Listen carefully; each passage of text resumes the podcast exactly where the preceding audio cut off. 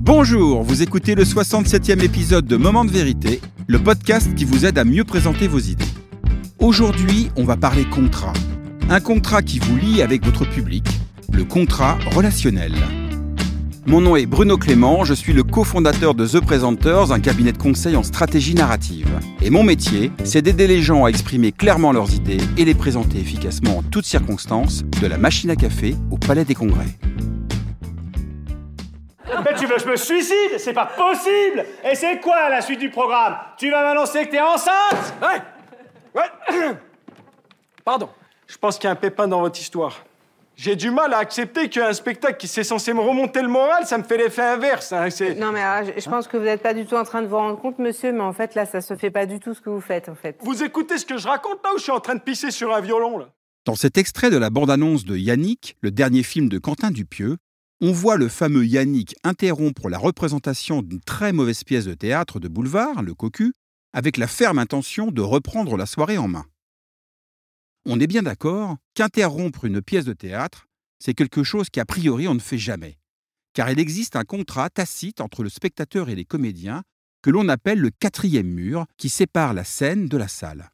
Et respecter mutuellement ce contrat est essentiel, car c'est ce mur invisible qui permet d'une part aux spectateurs de rentrer pleinement dans l'histoire, et d'autre part aux comédiens d'incarner leur personnage sans être perturbés par la présence du public. Ce quatrième mur est une des manifestations de ce que nous appelons chez The Presenters le contrat relationnel.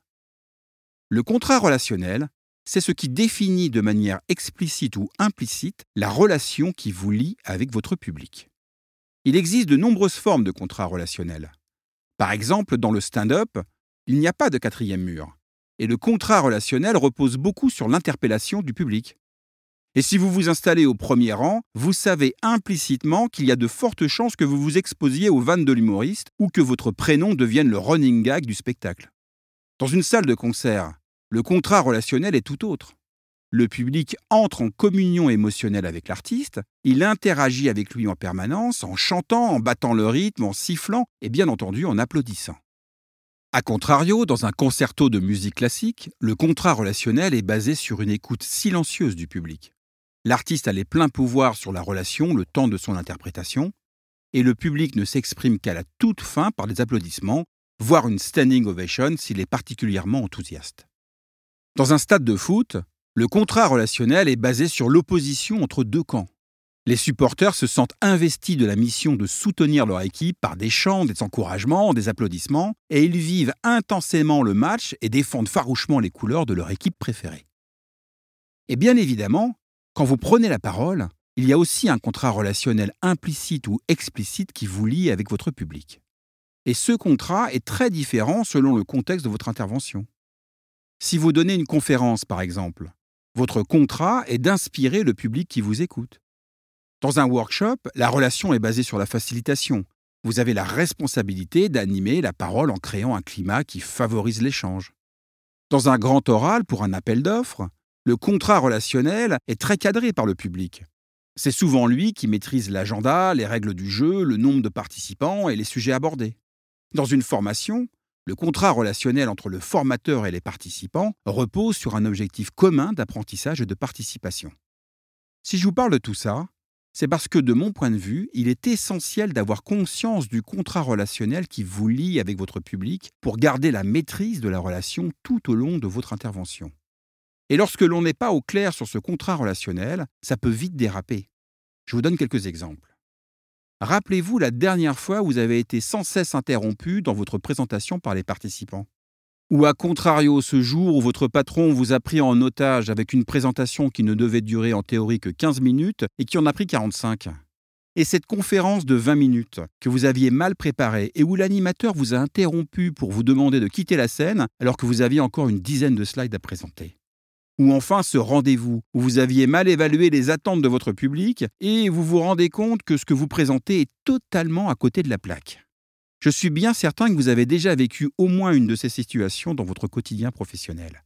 Et leur point commun, c'est la non-maîtrise du contrat relationnel par l'orateur. Alors comment faire pour bien définir en amont votre contrat relationnel et le respecter tout au long de votre prise de parole? Eh bien, je vous propose de vous poser trois grandes questions lorsque vous préparez votre présentation. Première question. Quel est le cadre relationnel de mon intervention? Le cadre relationnel définit le terrain et les règles du jeu de votre prise de parole. Et pour garder au mieux la maîtrise de la relation le jour J, vous devez savoir, à minima, qui est le public à qui vous allez vous adresser, pour bien vous adapter à lui, de combien de temps vous disposez pour prendre la parole, afin de respecter le timing, comment est agencée la salle pour anticiper au mieux votre posture d'orateur, et enfin, quel matériel sera mis à votre disposition sur place pour ne pas être surpris, voire trahi par la technique? Deuxième question. Qu'est-ce que le public attend de moi? Si vous avez écouté le 63e épisode de ce podcast, vous savez maintenant que toute présentation est la réponse à une question. Mais pas n'importe quelle question. Une question que le public se pose. Et il est essentiel de bien identifier cette question pour respecter votre part du contrat relationnel en y apportant le plus précisément les réponses attendues.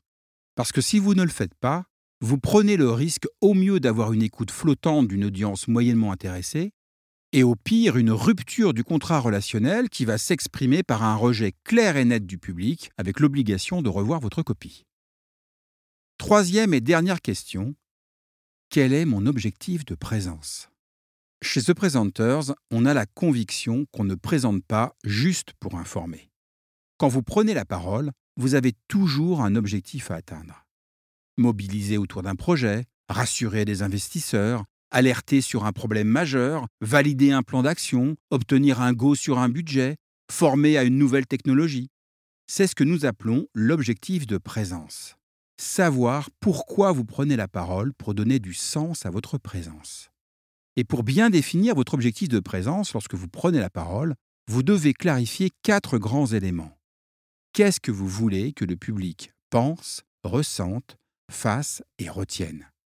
Plus vous serez au clair sur votre objectif de présence, plus vous pourrez garder le contrôle de votre contrat relationnel tout au long de votre présentation. Donc, je récapitule. Trois questions pour clarifier votre contrat relationnel.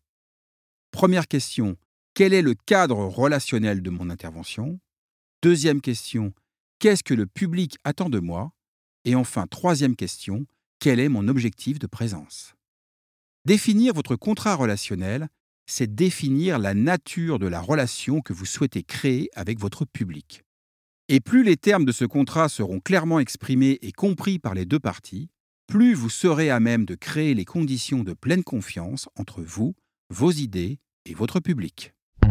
Merci d'avoir écouté ce 67e épisode de Moment de vérité. Dans le prochain épisode, je vous partagerai 5 fausses bonnes idées pour réussir vos présentations.